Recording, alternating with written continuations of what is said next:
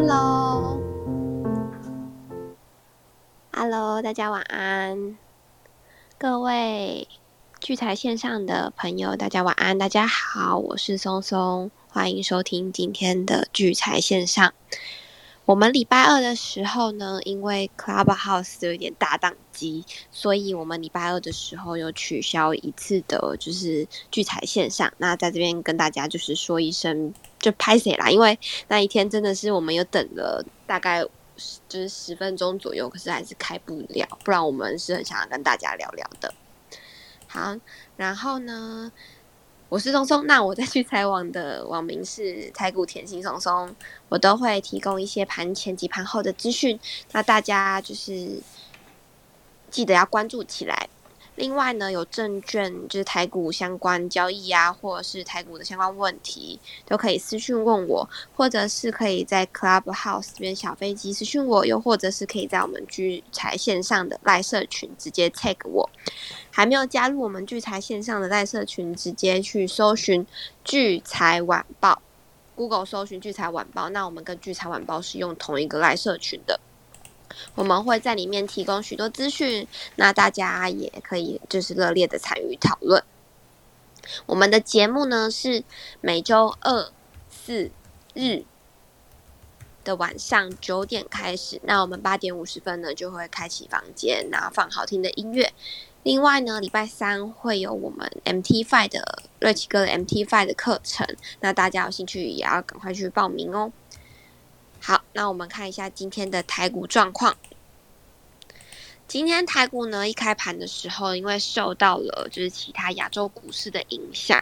也有可能是昨天美股的影响，所以是开低的。那到收盘呢，是一样，就原本就是蛮震荡，因为没有往下，然后后来有上来的。那反正呢，就是跌了三十二点，那收在一万七千零四十一点，成交量呢是三千一百六十五亿元。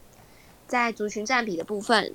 电子族群呢已经占比来到了七十五点二一个百分点，第二名是运输九点五个百分点，第三名呢是化学生技二点四五个百分比。那现在的盘势来讲，其实很明显的，其实资金都已经回到电子电子股了。那看到那个盘中，就是有些那种大量啊，然后或者是已经有那种。像半导体或者是什么 IC 啊，都是就是现在其实主流都在他们身上。那我今天反正我今天在看盘的时候，然后因为我很习惯的去看就是当天的量量，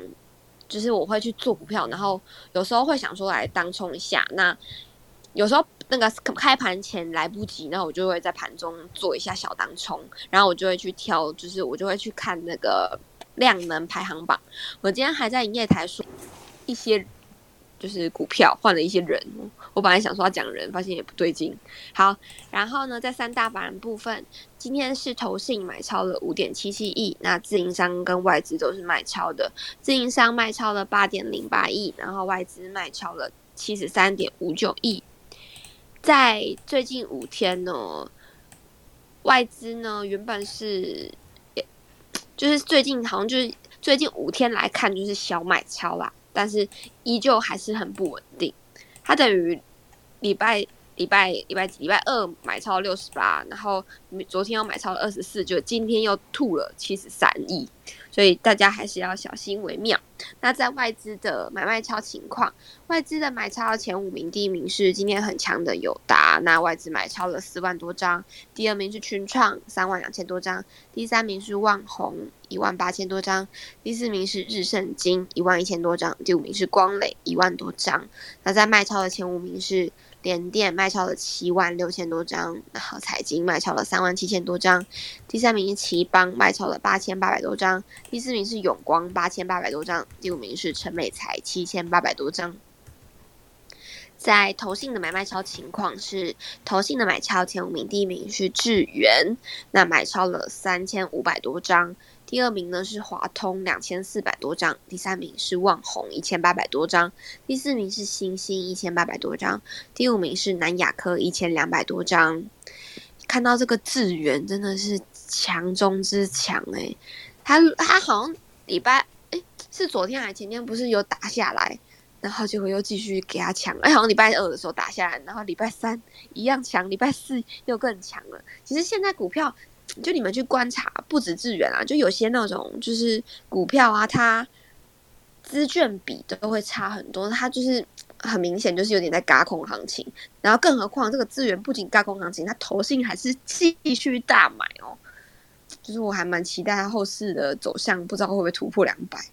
好，那再来呢是卖超的前五名，第一名是雅聚。四千五百多张，第二名是大成钢四千两百多张，第三名是联电两千八百多张，第四名是金相店一千三百多张，第五名是南亚一千多张。自营商方面买超的前五名，第一名是长隆行五千两百多张，第二名是友达四千五百多张，第三名是群创四千三百多张，第四名是国泰的台湾五 G 四千多张，第五名是富邦的越南两千五百多张。在卖超的前五名，第一名是接口 SMP 布兰特邮政二一万三千多张。第二名呢是元大的台湾五十反一一万三千多张，第三名是股元大的高股息一万一千多张，第四名是联电九千多张，第五名是中信的中国高股息五千九百多张。在今日的成交值热门榜，第一名呢是星星，那第二名呢是联电，第三名是智远。你看是不是就是现在收盘了，也是跟我讲的一样，就是航运股就变。比较下面的，嗯，没错，第四名就是长荣，那第五名呢是台积电。最近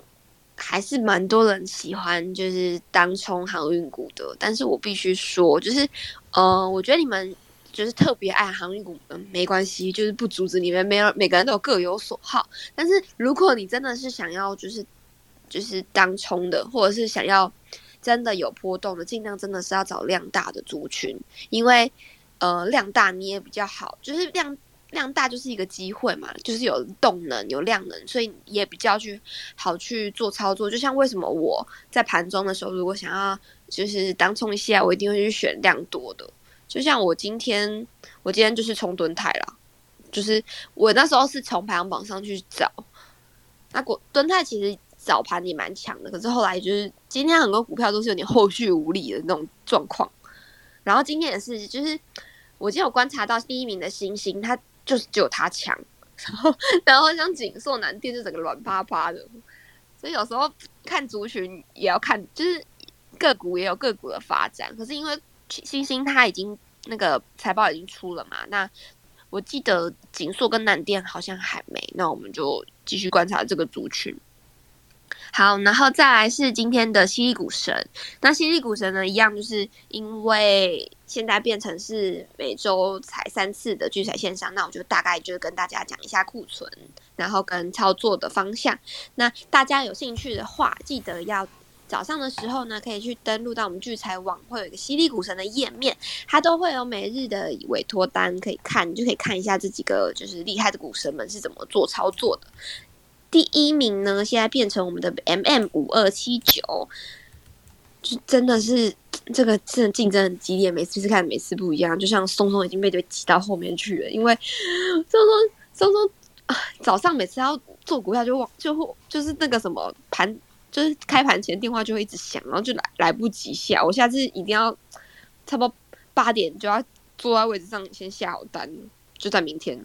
好，那我们看一下前三名的库存。那第一名呢是 M M 的五二七九，它持有的是建汉、正发以及同泰的多单。第二名是倚天，那它持有的是威盛及宏达电的空单。第三名呢是冰皇，那它持有的是东联以及中华化的空单。嗯，这三个这第前三名的作战方向都族群都不同，所以就是大家也可以去多多关注一下其他人的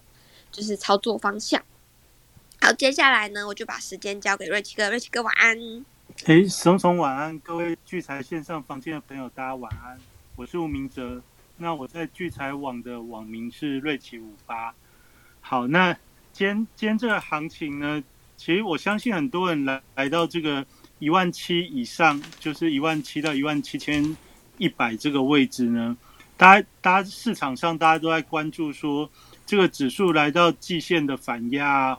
所以接下来可能会怎样？但是如果礼拜天大家有听节目的话，我大概是从从最近股票的一个脉动来跟大家分享，就是怎么说呢？其实最近的这个股票脉动，它是有很明确的一个主题在在做在做串联的。那这个主题是什么呢？这个主题就是从这个电动车衍生出来的一些相关的零组件。好，那这个电动车的一个议题，当然它串联到这个电池的股票，或者是一些晶片的股票。然后，所以大家可以发觉到，最近只要能够从这个地方去发发想的话，那其实这个这这这个族群或这个。题材的一个相关相关类股或者相关个股，它都有蛮蛮强的一个走势。好，那这些走势你怎么样怎么样去怎么样去发现？其实我们在星期天晚上的这个节目也跟大家讲说，最近因为个股的一个活泼度真的非常非常的激烈，那活泼度很强烈的时候，其实主要主要也是在于说。很多的一些股票沉寂了许久，那有很多的这些呃大户啊，他也希望他的股票能够被被投资人给青睐，所以大家可以发觉，最近在涨的很多股票，也许并不是你原本耳熟能详的这些钢铁人啊或航运，而反而是一些你名字可能很陌生，而且看它财报都是比较红字的一些。个股，但是你又发觉这些股票却涨起来，又很容易会涨停，这其实就是在在吸引人气的一个过程。好，那当然有梦最美是另外一个另外一个最近题材的一个主轴，就是这个元宇宙的概念。那元宇宙的概念，我们大概从九月九月底就一路跟大家有稍微都都有带到。那我相信我们房间。对于元宇宙的这个题目，应该是就是整个这个市场上最早关心到的少少数少数的一些一些一些人之一啦，哈，就是大概是这样。那今天比较比较有有吸引大家的一个关注点，其实就是从这面板开始啊，因为你说那些智源啊，或者新兴，或者是宏达电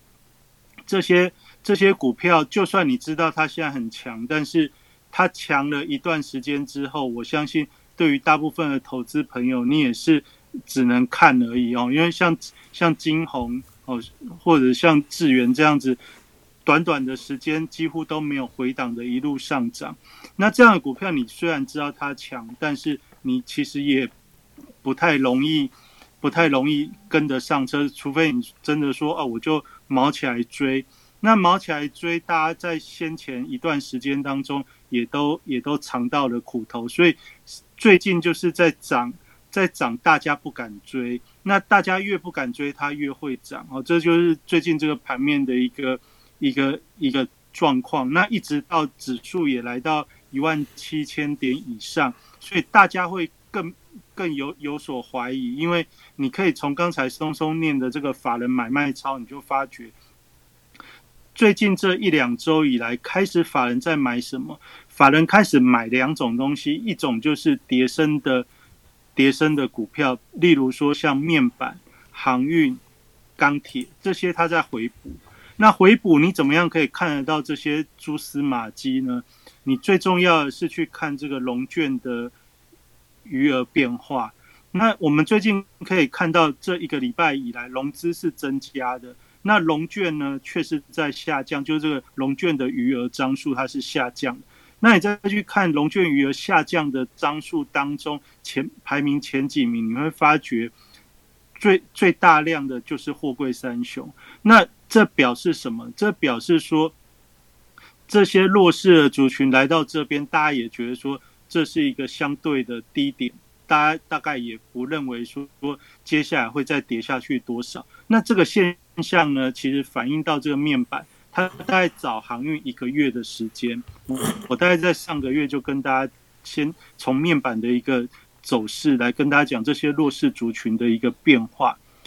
那面板来到今天哦，就是利用这个第三季财报公布的时候，友达友达公布了说，它前三季这样子，就是赚了五百亿，那换算起来 EPS 大约是五块五块多。那所以这样的讯息，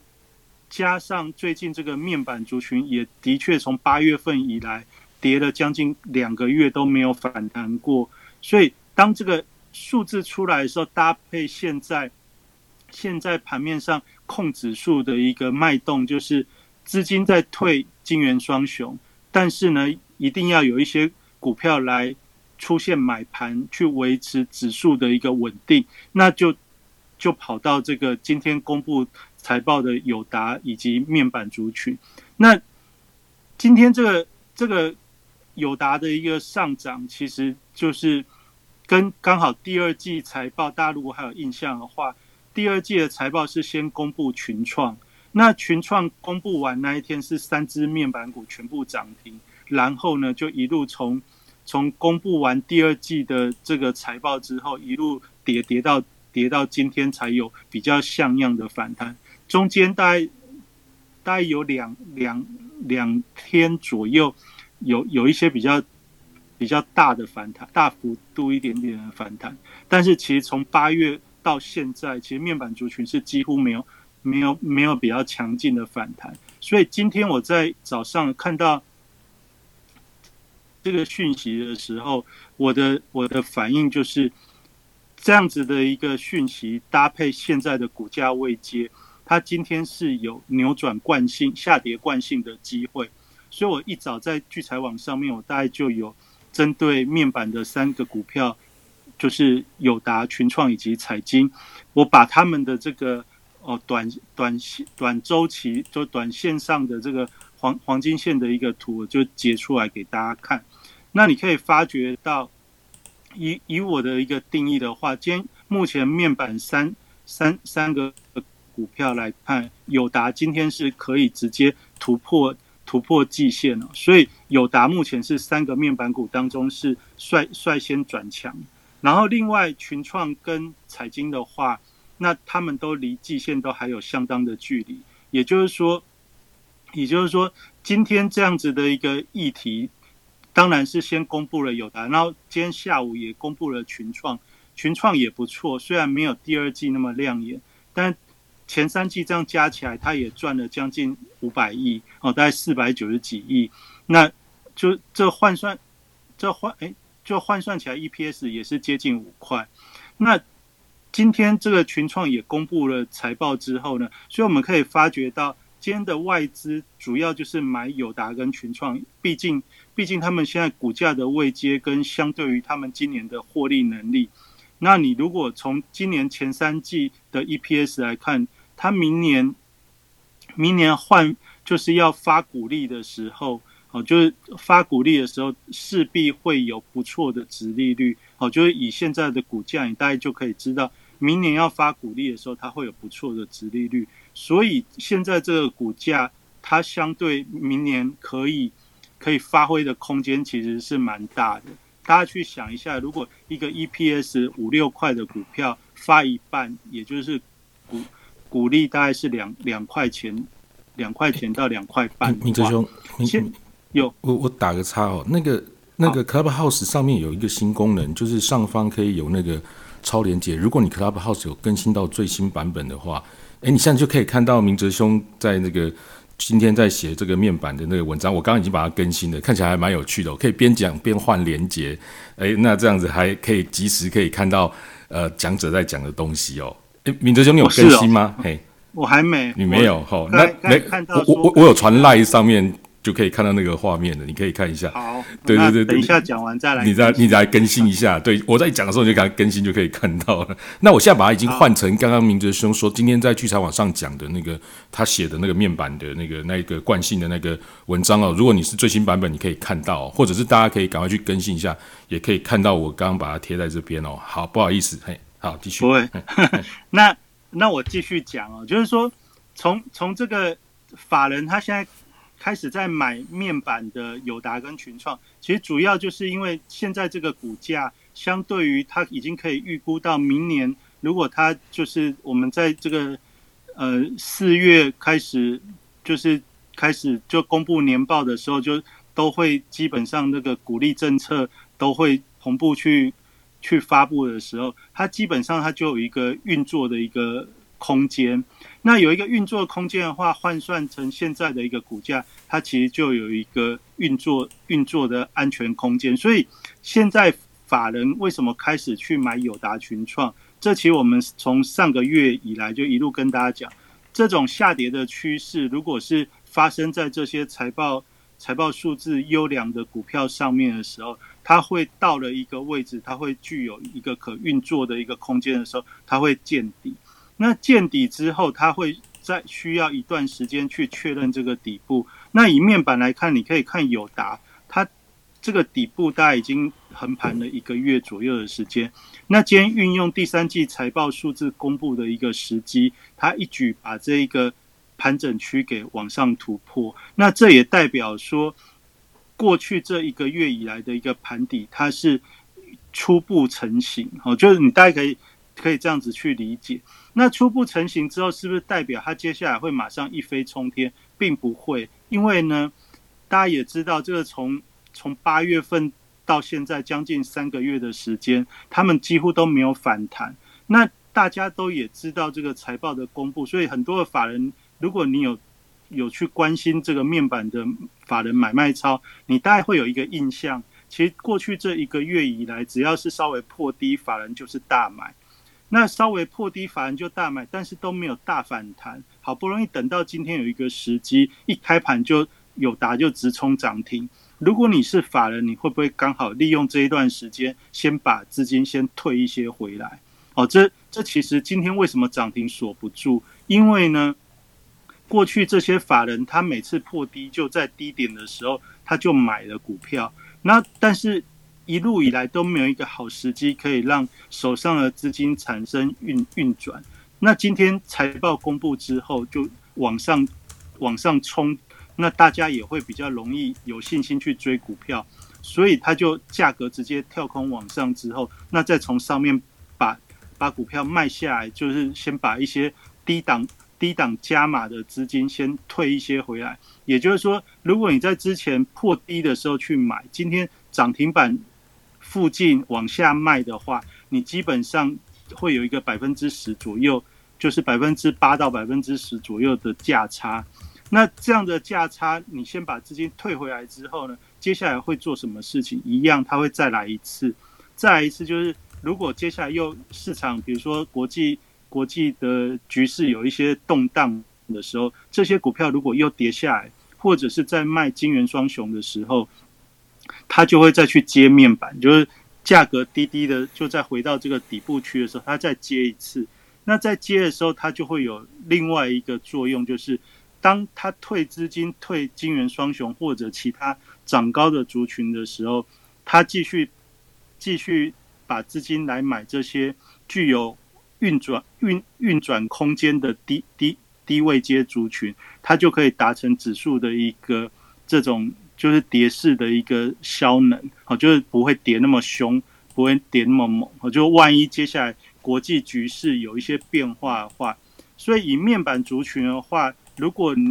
如果今天你有听节目的话，我大概可以跟大家分享，就面板族群跟金元双雄，就是台积电、联电。它是属于两个相关系数不高的族群，也就是说，当台积电、联电法人在卖超的时候，通常他们就会去买低位阶的面板族群。哦，过去过去一段呃，就是过去几年的当中，每到了这个十一月到农历年这一段时间，你会发觉到涨高的这些台积电、联电法人通常会。会卖超居多，那这时候会买什么？就会慢慢都是买面板股为主。那这些面板股，我相信大家应该也都，就算你听我讲，你大概也不太会有兴趣，因为你就觉得这个要死不活的哦。就面板股，它就是有这样的节奏。那等到什么时候你会觉得它又开始活泼呢？就大概等到新年到农历年之后哦。那目前这个在低点的过程中，它就很容易。放个好消息，直接拉上去之后，它再慢慢再垂下来。那垂下来，他们就是会这样子做所谓打底的动作。好，那面板股当中，你可以注意到今天卖超的是彩金。那彩金为什么会卖超呢？其实你去看它的第三季的营收，它是属于面板族群三个股票里面衰退幅度就营收衰退幅度比较大的，也就是它衰退的幅度是明显到大家看得出来。那也因为它的第三季营收，大家明显看得出来衰退的幅度不小，所以大家对于面板股的一个信心当中，如果如果是你，你当然会去选 EPS 五块附近的友达群创，因为假设同样是十几块的话，你大概就会以目前这个状态，你就比较不会去选彩金。那你如果再往前几个月去看的时候，就是在第二季以前的时候，面板股三只股票当中，其实最强的是彩金，因为在上半年的过程中，彩金的成长性是最高的。也就是说，我们再加上筹码的一个转换条件来看的话，彩金现在为什么会弱？因为它它是上半年。最受投资人青睐的面板股，也就是说，我们如果要投资面板股的时候，我们在前几个月的时间，我们会觉得彩金的条件比友达群创好，但是到了现在的时候，你反而会发觉，彩金它反而它在筹码上解套的一个压力，相较于友达群创也会比较高，也就是讲白一点，就是散户在彩金的的。的成分高了高了一些，那现在现在就很明确可以感受得到，就是说友达跟群创，这是法法人法人比较积极积极在做在做的，因为它跟指数的一个联动是有相当的关系。那彩金为什么会卖超？因为因为从营收的角度，从获利的角度，它的这个疑虑疑虑点或者想象空间，我们讲。接下来第四季到明年年初，这个想象力是很重要的。有想象力，例如说像元宇宙，光这三个字摸得上边，现在股票摸得上边，元宇宙就就可以就可以随便随便喊随便涨。哦，这这就是想象想象力的一个问题。那现在好财报都不一定会涨，那你再看这个财报，感觉会开始有疑虑了，那肯定。会相对比较弱一点，也就是说，如果你现在对于这个面板的族群，你要你要去琢磨的话，或者你觉得，其实我们从从七八月就讲，你要去琢磨面板股，你第一个第一个想法是，你就不是要冲，你是要在这相对低点，你愿意去做持有，去做波段的布局。哦，这如果是这样的话，你去琢磨这些弱势的族群，然后你去。观察法人的一个脉动，好，就是他讲的，其实就是我之前教大家说，你做这种弱势族群怎么去解套的一种手法。就它突然拉起来的时候，你不管，你就先卖一些股票，卖了之后如果有跌下来，你再回补，你就会赚一点价差，那帮你的持股套牢的持股去降低一点成本。不是我们，不是我们散户要这么做，法人他也都是这么做。哦，所以，所以。我今天的题目说，那这些面板的族群会不会因为财报的数字突围，就会今天到底是不是一日行情？哦，我的我的看法是，随着友达群创的一个获利数字出来之后，对于面板族群的一个落底跟主底，它是正面的。然后再加上过往的这个时间轴，时间轴就是说，从十一月到明年的农历年后。就待这有有半年的时间，其实这一段时间过往都是面板股比较容易上涨的时间啊，也就是说这边你大概可以比较安心一点，是这可能就是一个波段的低点位置附近。那当然它还会来来回回的哈，那真正真正它会比较有活力的上攻，一定要先让这个七八月套牢的投资朋友。认死心，那死心之后，他才会，他就需要一点时间去沉淀。那所以大家还是在这一两个月当中，你还是先先看待它会来来回回。那但是好好现象就是，这是一个波段低点的机会是大幅的提升，毕竟它有比较比较好的这个获利数字在那边做一个基础。好，那同样的还有什么样的财报数字是？会很好的，而且是大家都已经可以预期了，就是这个航运股。那航运股，大家我相信，自从这个礼从上礼拜到这礼拜，我们在新闻上已经可以看得到哦，比如说很多上市上市公司，他们也有做一些投资。那今年的热潮不是散户热，这些这些上市公司他们的资金也也有投投入到这些航运股上。那我们在这两个礼拜的新闻就不断的被提到，呃，比如说。黄翔啊，或者是中环，他们投资投资货柜货柜三雄，然后到到最近出现的这个呃止损出场，就是认赔了。那认赔对于我们一般投资朋友来说，就有一个明明的定律，就是说，呃，我们认赔了之后，大概就差不多就不会跌了。好，那更何况是这些所谓比我们更有资金的这些上市柜的。大公司，那他们的投资都是易来易去，那他们光光止损认赔的一个金额就是好几千万啊，像黄翔这样算一算，两个航运股就赔八千万，那中环也认赔两千万。那当这些比较大咖的大咖的人都认赔的时候，那你大家可想而知，就是说市场上目前对于航运股的一个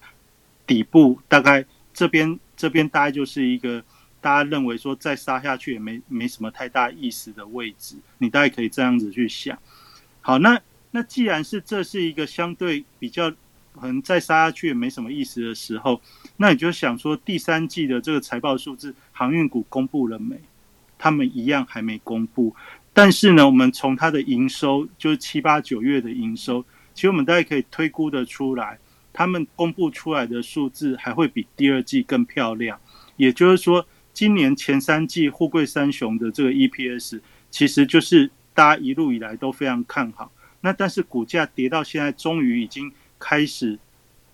大部分的投资人已经有点灰心了。就是就算你知道它财报会好，你大概也不太想去琢磨。那不太，就算你知道财报数字会好，你也不想琢磨的时候。它就有可能会产生像今天友达这样子的一个反应哦，也就是说，你现在这个股价跟它今年的这个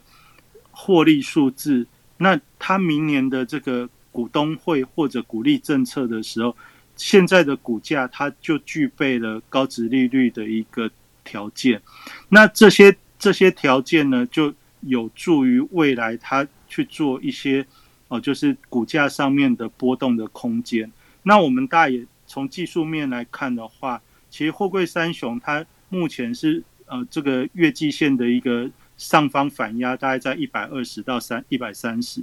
那你可以想想，如果从八九十反弹到一百一百二这样子的位置，其实其实就已经有三成到四成。那其实这就是他们未来未来一季。未来一季当中，它股价可能的一个波动范围，你从技术面来看，它是跌升反弹；但是你从现在的一个价格去推估的话，这样子的一个波动范围也搭配上它的一个财报数字，也都是一个正正向合理的啊。这其实大概就是我从今天要跟大家分享，就是说，就算你已经知道它可能会有这些状况。你已经开始也都不想要去去碰它的时候，那这代表它现在的一个这种这种股票或者这种类股，它现在触底的机会就大幅的提高。那不仅是航运是这样，钢铁应该也也是类似的一个概念。所以你可以注意到，钢铁在上个月是非常的冷清的，但是到了上个礼拜到这礼拜开始，从从不锈钢开始，已经股价已经约略。会涨涨跌跌，已经开始比较有一点活络的一个成分。如果你有去关心钢铁股的话，哦，那你大概可以感受到这个这个状态。但是呢，一样弱势的族群现在只是在寻求低点开始的这个，就是反攻反攻的反攻的一个低点啊。但是它会不会很快速的像之前之前这样子哦，动不动就动不动就一直涨停？现在就不太容易有这种条件。为什么呢？因为大家已经知道，他们占每天成交易交易的比重，从原本十十个 percent 到二十个 percent 到三十个 percent 的时候，那股价的活泼度是非常高的。但是你可以注意到，现在航运股占每天的这个交易比重已经降到百分之十以下了。那你就知道，它现在的股价活泼度绝对是不能跟前几个月去比，因为你你有听我们聚财线上的话，你就有印象知道，成交量放大代表的是股价波动的活泼性会放大。好，所以你可以看到最近的量都在哪里？最近的量都在电动车、车用电子，都在电池这些相关的股票。这些成交量一直在放大的时候，它的股价就是涨的时候非常凶猛，一直涨。然后只要有回档的时候，动不动就是就是五趴、五趴、十趴的这样子回档，所以它的股价就是敢涨敢跌。这就是成交量放大、波动放大的一个效应。好，那如果你这一路以来有听的话，其实我们这个。方向也都有跟大家讲。那我在上礼拜天的时候就有讲说，到了月底这个礼拜到下个礼拜，主要就是第三季的财报数字会陆续公布。所以伴随着这个数字的时候，整个台北股市哦，美股跟台股都一样，就办的这个这个财报数字公布的时候，它就可以继续在在这边再去做一些发挥。那你也可以看到今天的盘中。这个指数一路又想要往上涨，但是盘中又压回，就是要要上又不上，就是有真的要上的时候，又有一些拖油瓶把股票卖下来，然后真的要跌的时候，又出一些股票硬把它撑着。这大概就是现在在呃加权指数就是在这个季线范围的一个当下的一个窘的的一个窘状。那这但是大家如果最后来看。加权指数大盘的成交量，你会发觉这几天，特别今天的成交量已经盘中其实预估还曾经更高，有来到三千八百亿，最后收盘大概只有三千一，但是呢，三千多亿也是相较于过去一个月以来的比较放大的一个数字。那你如果看到成交量开始放大的时候，你先不要去预设它接下来是会涨或会跌。但是你一定要先放在心里的，就是这里又是一个发动的位置，也就是说，接下来的股价波动，哦，它要么往上涨，要么往下跌，这个速度跟幅度都开始会变大，哦，就是从现在成交量又慢慢扩增的时候，这表示表示法人在在在换股了嘛？法人换股，他就有他的有他的期待跟他的目的。那最近的这些股票，就过去两周已经发生的股票，涨的都是什么？涨的都是做梦股居多哦。就这个梦很大哦。你说智源它的 EPS 到底是有多好？其实也没有特别特别说多怎样，但是呢，它就是可以一路的一直涨。那你说汉雷，汉雷第三代半导体，它到底 EPS 能能不能真的真的做出来有？有让大家有期待，等到有 EPS 的时候，股价大概已经又是从高点往下回落，这大概就是股价跟跟财报数字之间的落差。但是呢，但最近你看到的股票就是有梦的时候，它就一直一直一波直接一直往上攻，攻了之后要干嘛？攻了之后你就慢慢看到最近这个融资的一个余额，它就开始扩增了，因为每天有那么多股票在涨停板。每个人也开始就去找现在现在的新的议题，现在的新的议题哦，电动车相关的这些族群，就是现在投资人的共识。那现在的共识已经凝聚啦，凝聚股价也都涨起来了。那你来到一万七千一百点附近的时候，你就开始又看到今天法人买超跟卖超的股票就非常重要。你可以看到的是，今天法人的买超股当中买的。前几名是弱势的族群，就是友达、群创、旺宏、华航这些叠升的股票。然后下面伴随着最近的人气股哦，比如说像新兴 ABF 窄板，我们前前两个礼拜还笑他说外资出了一个研究报告，给他一个目标价五百，结果出了报告之后就下跌哦。但是呢，经过一个礼拜之后，他现在开始开始争气了，就是说新兴也。不不落后，锦硕跟南电之前是锦硕南电很强，只有新兴弱，现在是新兴自己强，另外两只不太动。哦，你就可以发觉到最近的一个动作，就是你越不相信，或者你已经开始已经觉得说，哎，这星星是一个没不会涨的股票的时候，它反而用很快的速度涨到大家没有办法反应，甚至你不小心放空想要凹一下，你根本就回补不了，它就一路创高。那星星智源大家都是这样，像宏达电也是这样，直接涨到涨到警示，涨到警示之后，其实这当然有过为什么会这样？因为主要它是要扭转。如果你有你有理解黄金线，就是说这个股价它的一个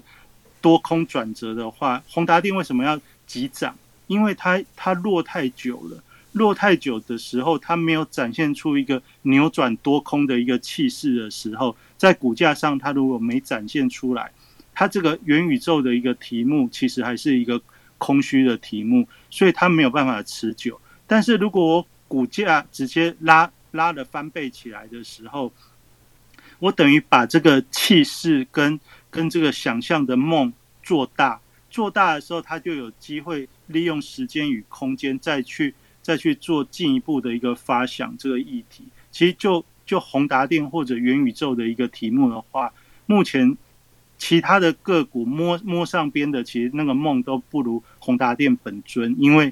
这个这这个题目以目前台股来看，还是以宏达电最为贴贴合。那它现在的一个股价之所以能这样走，它就是要展现这个股价积弱积弱已久的空头趋势，它要去扭转。扭转之后，利用现在警示股的一个时间呢，把时间拖过去，因为一关就关到十一月十一月十号，那你你就会知道这个很多原本下弯的技术线型，比如说什么月线、季线，它就可以透过这样子这样子的一个状态，直接把它扭转过来。那扭转过来之后，大家对于这个股票的一个看法才有机会去改变啊！这其实是这他们他们的一个。哦，就是做做线做价的一个企图，这我我的我的看法大概是这样。那今天比较大家去看买超，你就可以看到这些买超股就是这种现象。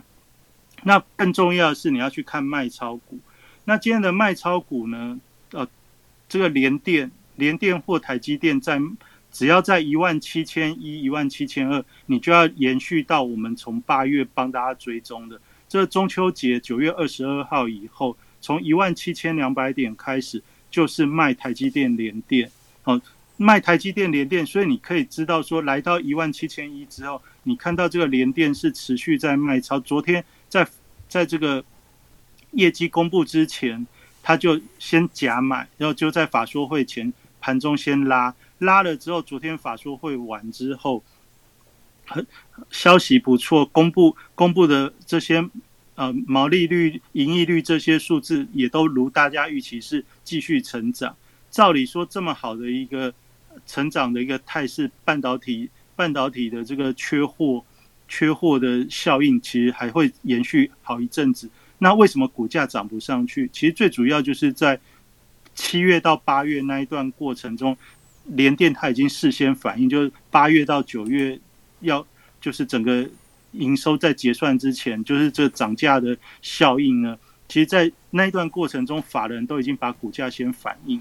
那反映完的时候，顺便把指数推推升到一万八，撑撑住。那现阶段呢，反而我们已经可以看到，中秋节以后到现在，这个金元双雄它其实好消息，但是在退资金。那在退资金的时候，你就要小心的是。这个地方如果攻不上去的时候，它接下来又会有一段比较比较回档回档的一个幅度。那其实这就是接下来对于台股来说，这这一两周的财报周过去之后，那下周有这个联准会的这个会议，那这个这个这我相信是接下来一个很重大的一个转折点，因为我们从现在的一些成交量跟法人的换股的一个。动作当中，我们大概就可以知道，接下来是一个比较重大的一个分水分水岭。那我们从九月二十二一路看到现在的话，一万七千二附近其实就是法人他的调节区，也就是他在九月二十二以前，一万七千二是他买买买股票的位置。那现在呢，就就是中秋节以后，它其实是从一万七千二这个位置，它是在做调节资金的动作。所以当现在又反弹上来的时候，你又看到今天的联电财报很好，但是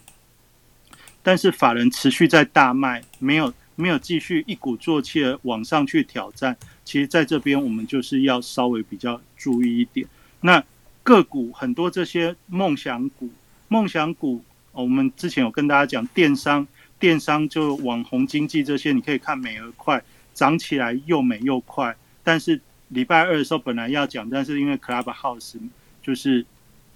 不能登录，不然美而快那一天是从涨停板直接杀到跌停板，哦，就是它的波动幅度，也就是随着现在这些呃社群的消息等等流通，它的这个股价的波动也可以大到这么大哦，就是那像智源在星期二也是有类似很多这些 IC IC 股在星期二也都是有非常大的波动，那比特币最近开始转弱。所以，我们星期二本来也要讲汉讯，那汉讯也是公布了财报之后，也是不错的消息。但是股价就是涨高之后，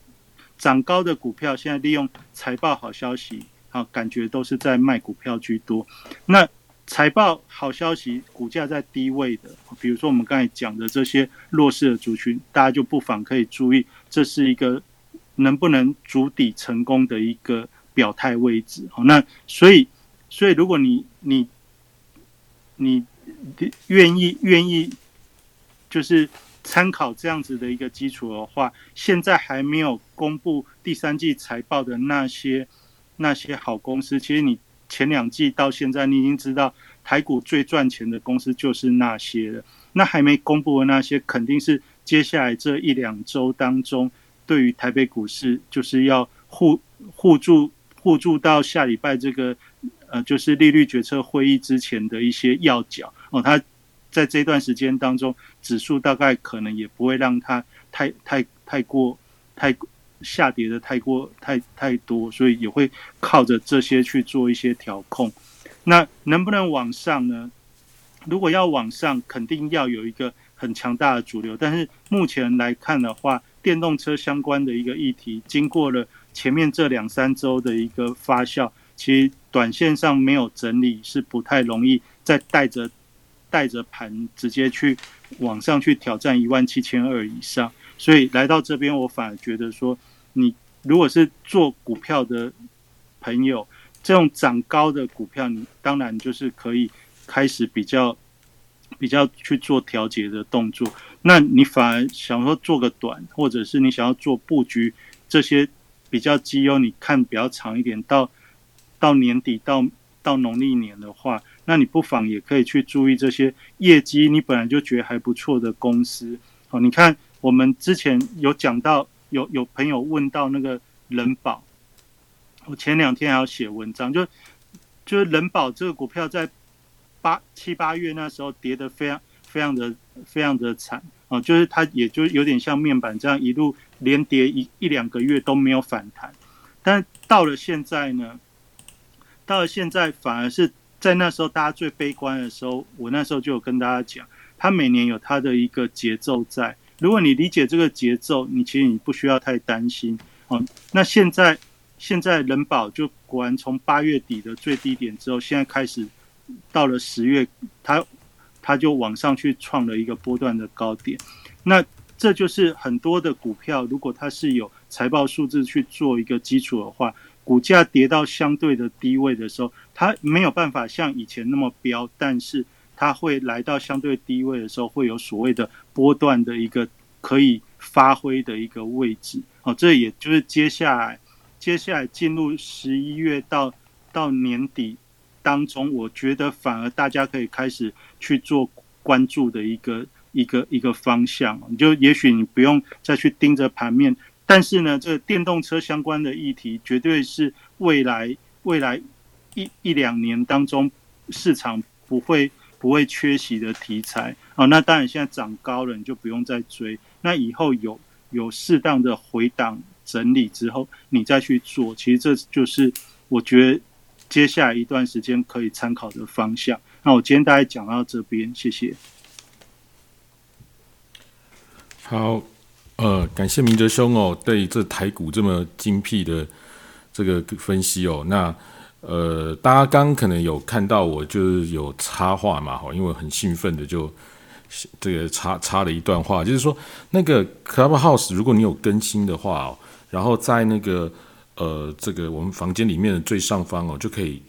有连接，那我刚换来换去，把连接换来换去，诶，都可以更换哦。就是想贴什么连接贴什么连接。那刚刚明哲兄在说那个面板股的时候，我就有把面板股他今天写的那个文章的连接放上去哦。那我我我想应该不是这么多人有更新 Clubhouse 的哦。那不过等下我们听完节目，记得去更新一下。那如果没有听没有更新的话，刚也没关系，我有把那个连接贴在我们聚财线上的赖社群。那聚财线上的赖社群，呃，有我不晓得大家有没有加入哦。如果你有有有兴趣，可以搜寻，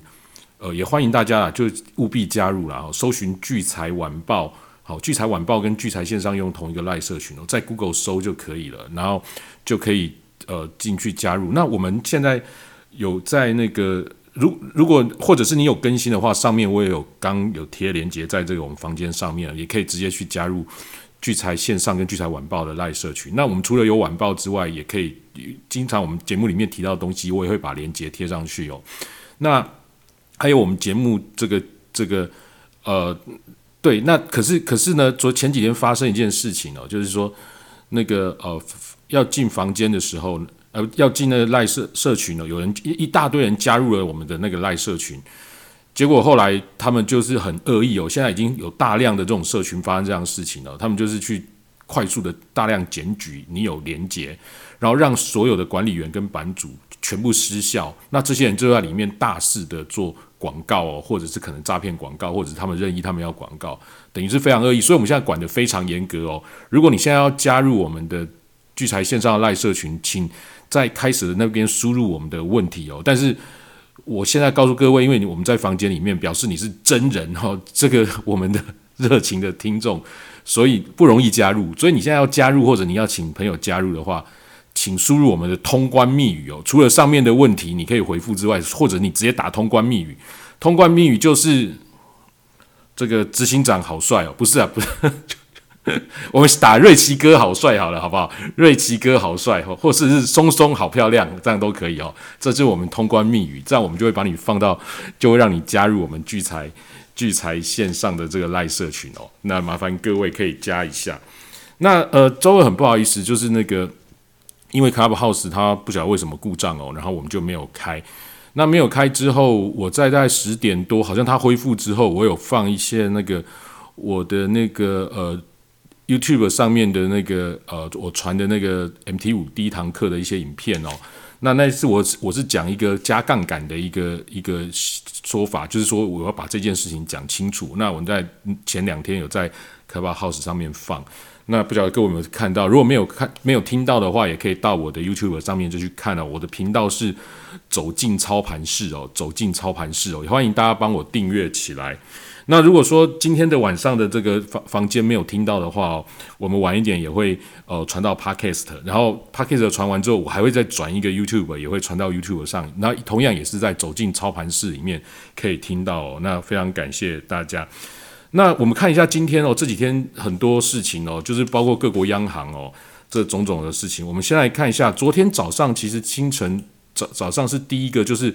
巴西的央行哦升息六码哦。是近二十年来最大的调幅哦，这是这是巴西巴西的这个事情。然后过去之后呢，哦，今天上午的日本央行哦，也是这个这个也也是他们决策会议哦，他这个呃宣布哦，对二零二一年的这个年度的这个 GDP 哦，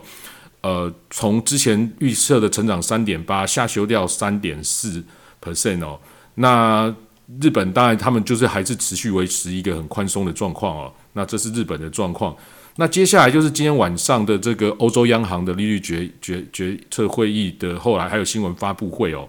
那我们看到比较明显的就是说，欧洲央行对于欧洲的经济表示是强劲的复苏，而且会超过之前的呃这疫情前的这个水准，而且但而且它预期这个通膨预期会进一步上升。那这个对于升息这边好像没有多做琢磨，不过我们看到随着它的这个利率决议之后，包括这个呃，新闻发布会之后呢，那八点呃新闻发布会是八点半哦，然后利率决策的这个公布是七点，今我们台北时间今天晚上七点四十五分。那八点半的时候，同时哦又有这个呃美国的 GDP 哦，美国的 GDP 是这个差于预期的哦，是比原本预期是二点七 percent，然后它公布是二 percent，还有出勤失业金人数。哦，是比较好的，是比预期的少人。那就在这么混乱的状况之下，就是八点半新，欧洲央行新闻发布会，加上美国的 GDP 跟出行实验金人数公布之后，我们看到欧元哦，也就是美元，就是持续就快速的开始走弱。那欧元这边做了一个相当大的这个上上涨的一个弹幅哦，那现在还在持续在走升当中。好，那我们就看到今天晚上的一些这个这个这个变化哈。然后那个啊，对，那我刚漏讲，昨天的晚上其实是另外还有加拿大央行哦，加拿大央行是说明年最快四月升息哦，所以我们看到昨天的那个加加币哦，也是加币也是大涨。那如果是做货币对的话，USD CAD 的话，我们就是看到它是急快速的在昨天晚上十一点快呃十点的时候快速下跌。那昨天的时候，我也跟那个有参加聚财线上交易全世界的用 Zoom，我们在这个呃分享哦。那我也现场就是让操作给各位看，也是很很精彩啊。我相信，如果你有朋友有参加，你可以问他哦。我就是及时都这样子操作，告诉人家，告诉大家说如何用 MT 五，可以做到跟以前期货打法完全不一样的做作风哦，做做法哦。那在操作起来，其实就像打电动一样，很多人都说你好像在打电动，对，就像在打电动一样哦。好，那这个是今天呃这个晚上，那接下来呢，呃，这个接下来还有很多事情哦，包括我们看到哦，明天哦，明天这个呃德国的 GDP 要公布哦，还有这个呃欧洲的呃 CPI 哦，欧洲的 CPI 也要。也要也要公布哦，那这香港也相当受瞩瞩目。那当然，明天晚上还有这个加拿大的 GDP 哦。那这个这礼拜就过了。其实这礼拜央行已经好多个央行这样出来啊，货币啊什么都大幅的这个震荡的相当厉害。那下周更是精彩哦。我这边先跟各位预告，因为下周的事情本来应该是礼拜天我才会跟大家聊，不过下周真的太多事情了。比如说，我们可以看到。礼拜其实礼拜天的早上九点哦，就中国的制造业的 PMI 就要公布，它是礼拜天就公布哦。然后礼拜一的时候早上九点四十五或汇丰制造业的 PMI 哦，也是中国的哦。然后下午就是英国的这个 PMI 要公布，然后晚上是美国的 ISM 制造业 PMI 哦。那这都还好。那接下来周二又是这个澳洲的央行的利率决议哦。然后下午是德国的这个制造业 PMI，那接下来就精彩哦。下周三哦，下周三晚上是这个呃早早上有那个纽西兰哦，跟这个下午的英国的一些东西，我就比较小的，我现在不讲哦。那晚上有小非农哦，八点十五分的小非农。那礼拜四刚刚明哲兄也有提到，礼拜四有这个 FOMC 清晨两点哦，台北时间清晨两点有 FOMC 的利率决策会议哦，还有这个。这个这个这个新闻发布会哦，还有他那个新闻发布会哦，然后再来就是这个礼拜四的晚上呢，还有英国央行的利率决策会议的公告哦。那星期五八点半又有美国的非农哦，非农就业人数跟它的失业率要公告哦，所以下周变得非常非常的刺激跟精彩。那这礼拜天是这个欧洲的。进入冬令时间哦，所以如果你是做欧洲交易所的一些商品呢，在下周应该是会晚一个小时。那下礼拜十一月七号礼拜天就到了美国的冬令时间，进入美国冬令，所以我们到下下周做几乎是所有全世界我们的商品就已经比现在的时间全部都晚了一个一个小时哦。那这部分我也在今天先提醒大家说，对，注意一下这个相关海外的这个交易的。这个时间哦，所以接下来会相当的刺激跟精彩，包括货币对啊，然后这个这个这个美那个黄金啊，吼，这个各种的商品的这种震荡哦，都会相当的剧烈。不过我们现在回头来看这个股市哦，就是说我们看到美股哦，美股现在因为现在就是超级财报周一直在发布，那今天我们看到非常特别的是这个福特福特汽车哦，福特汽车刚刚我看是涨了十几 percent 哦，那福特汽车是因为它的这个。它的这个它的这个呃它的财报说有大幅改善哦，然后第四季财报上修，哇，它这样一下就涨十几 percent，所以我们看到就是说整个财报的反应哦，就是好的好的这个财报呢，哦好的财报就会大涨，然后不好的财报其实好像也不太跌哦。那必然说我们看到美股真的相当强劲。那我现在回头也看了一下台股的一些筹码，因为我之前都很喜欢跟各位聊台股，我看起来好像也是不太会跌的状况所以可能还是正稳步垫高。但是你说要突然大涨，这个这个这个空间可能就没了。但是其实他们就稳步垫高。那今天晚上，今天晚上也就是明天清晨哦，明天清晨四点多的时候又。最重量级的这个公司要公布财报，就是苹果要公布哦，还有星巴克、亚马逊哦，都是明天早上公布哦。所以明天的这个一觉醒来哦，大家要注意一下这几间，特别是苹果对我们的台湾的一些科技业的影响哦。那它的财报是怎样哦？那它对于未来接下来做什么预期？那可能也会影响到我们明天的盘面。而这个影响呢，会是在这个。呃，可能都是在美股收市之后，所以我们可以注意一下明天早上清晨哦六点过后开盘的这个呃这个，其实四点过后的这个小小道琼期货或者是小内斯达克期货，四点多过后就可以看得出来。那没关系，我们就持续可以看到明天早上六七点的这个这个这个美股的这个期货的这个表现哦，可以去推测一下明天哦对台湾一些科技业的一些一些影响哦。所以我们现在看到美股跟这个是。呃，相当的强强劲，所以这个变成说明明天哦，特别要注意哦，因为苹果苹果和财报。那我们现在看到这个美美股也是哦，这个也是在走强当中哦，不管是道琼或 n e s t a q 哦，现在也都是大概涨了五零点五 percent 左右，所以呃，看起来指数就是说风平浪静哦。那跟美元相关或者欧欧元，就是这些货币对这些的哦，就是震荡的非常的呃厉害。那这部分，这个这个其实其实，因为我最近也都常跟各位说，这个呃，这个用用这个群益期货的这个外汇保证金杠杆 MT 五的操作非常有趣哦。那也在持续跟大家做分享，所以我也欢迎大家有兴趣的可以搜寻这个聚财线上交易全世界哦，每个礼拜三晚上。八点到十点哦，我跟明哲兄会轮流跟各位分享这个 MT 五平台上面的操作。那它是群益期货的哦，在台湾是呃经过这个这个这个呃主管机关金管会这边合可的，并不是我们听说哎，很多人以为 MT 四 MT 五就一定是海外或者是诈骗的这种东西，不是哦，因为它其实只是一个软体。那如果说有经过这个台湾合规的哦，那我们觉得。在这个跟大家聊起来哦，当然是比较好，所以我们也是使用这样子的一个平台哦。那刚以上简短跟各位分享一下接接下来的这个状况，所以我觉得台股应该还是这个稳稳的哦，大家还是慢慢的往上垫哦。那可是其实我们看到这个股市哦，你看一一路这样涨，所以你要做多好像也真的很不容易哦。我一路以来我就是对于这个股指，我真的觉得。呃，真的是很头痛哦。你做多也不是啊，做空也不是哦。那变成说它这样一直往上垫的状况之下，我们应该要怎么做呢？那是不是可以有一些多空对做的一个